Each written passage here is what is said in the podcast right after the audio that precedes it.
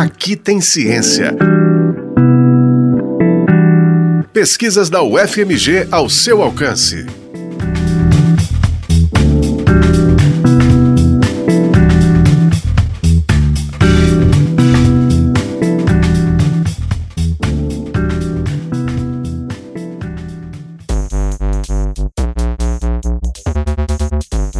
Pesquisa realizada no programa de pós-graduação em Infectologia e Medicina Tropical na Faculdade de Medicina da UFMG, que propôs o uso da urina para a detecção de anticorpos da Covid-19, recebeu menção honrosa no Prêmio CAPES de Tese 2023, promovido pela Comissão de Aperfeiçoamento de Pessoal de Nível Superior. Em 2021, o método diagnóstico teve pedido de patente depositado, que aguarda análise do Instituto Nacional de Propriedade Industrial. A urina já era utilizada no diagnóstico de doenças como hepatite A, leishmaniose e dengue, mas o uso do diagnóstico da Covid-19 ainda não havia sido estudado. A autora da tese, Fernanda Fonseca Ramos, farmacêutica e doutora em infectologia e medicina tropical pela UFMG, explica alguns dos benefícios desse método em relação à análise de soro sanguíneo, já utilizado para identificar anticorpos contra o SARS-CoV-2 a partir da coleta de sangue, método considerado mais invasivo. A inovação desse trabalho veio daí. Além disso, a necessidade que a pandemia requeriu para esse tipo de estudo. Então, a praticidade da coleta da urina é uma das vantagens que se tem do uso dessa amostra. Além disso, a coleta não é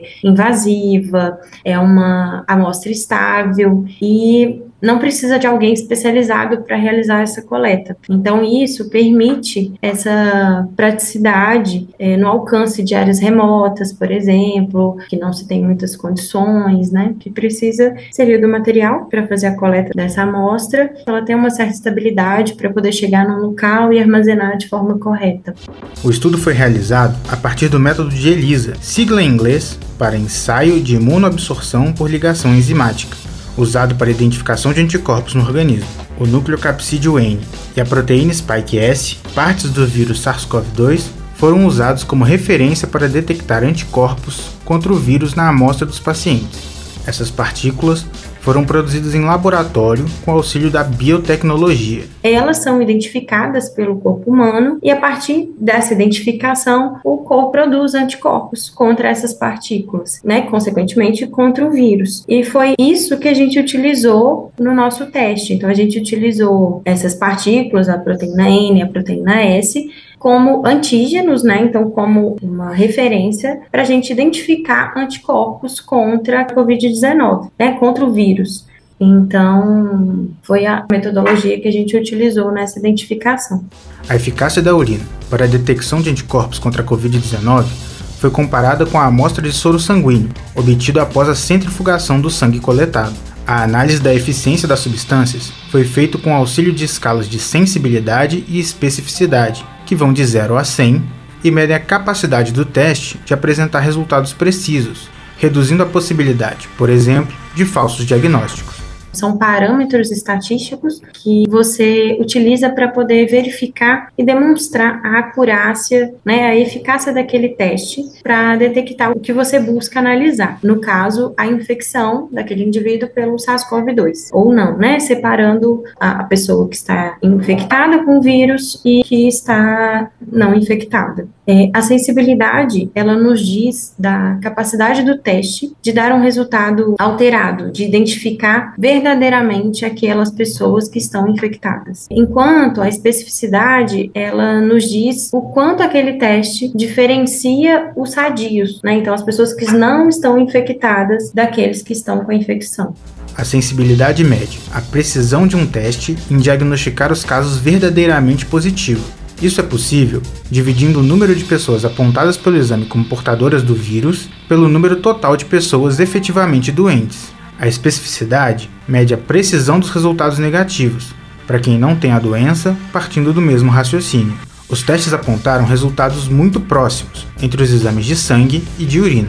O método com soro, realizado a partir de amostras de sangue, apresentou um dos resultados de 88% de sensibilidade e 100% de especificidade, enquanto a urina apresentou 94% de sensibilidade e 100% de especificidade. Bom, quando eu falo que um teste tem 94% de sensibilidade e 100% de especificidade, quer dizer que aquelas amostras de pessoas sadias estão verdadeiramente identificadas e eu não tenho falsos negativos. Então, eu não tenho pessoas infectadas sendo colocadas no grupo dos sadios, por exemplo. Os experimentos validaram a urina como amostra para análise de anticorpos contra o vírus SARS-CoV-2, com resultados promissores em caráter experimental.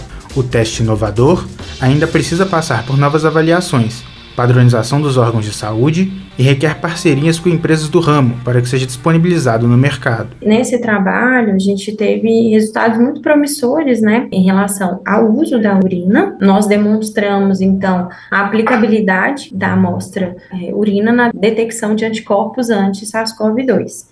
E eu falo que foi promissor, né, porque ela foi semelhante à amostra padrão que é utilizada, que é o soro, utilizando a técnica de ELISA.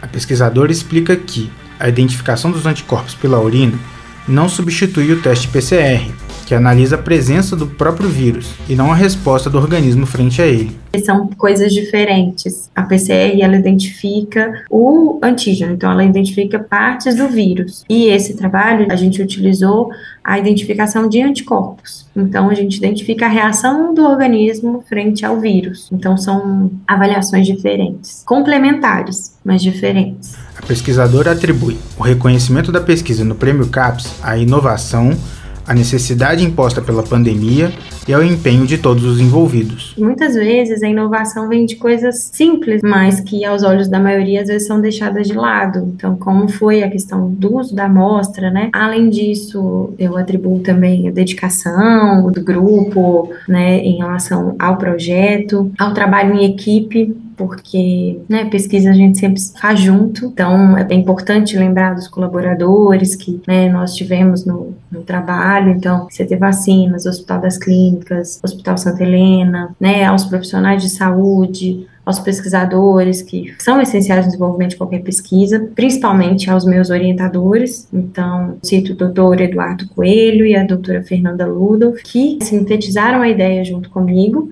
e apoiaram mostrando o caminho da pesquisa, a troca de experiências, né, a, a, correção do texto, a forma de divulgação que nós temos em relação ao trabalho e por sempre me impulsionarem a crescer, a buscar sempre algo inovador. Além disso, eu posso falar também da necessidade, né, que se havia em relação à pandemia, em relação a maiores estudos em relação à doença, em relação ao vírus. Então, acho que tudo isso contribuiu para a grandiosidade, né, e a, a repercussão que esse trabalho teve. O trabalho foi realizado sob orientação do professor Eduardo Antônio Ferraz Coelho e co-orientação da professora Fernanda Ludolf Ribeiro de Mello, do Programa de Pós-Graduação em Infectologia e Medicina Tropical, e teve financiamento da CAPES, do CNPq, Conselho Nacional de Desenvolvimento Científico e Tecnológico, da Rede Vírus, do Ministério da Ciência, Tecnologia e Inovação e da Secretaria de Educação Superior do Ministério da Educação.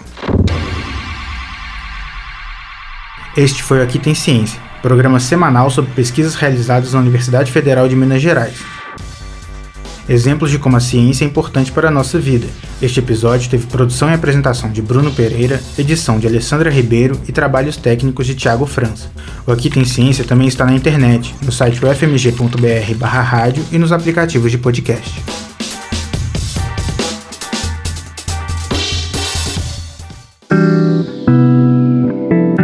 Aqui tem ciência.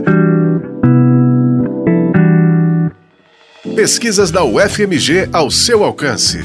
Uma produção do Núcleo de Jornalismo da Rádio UFMG Educativa.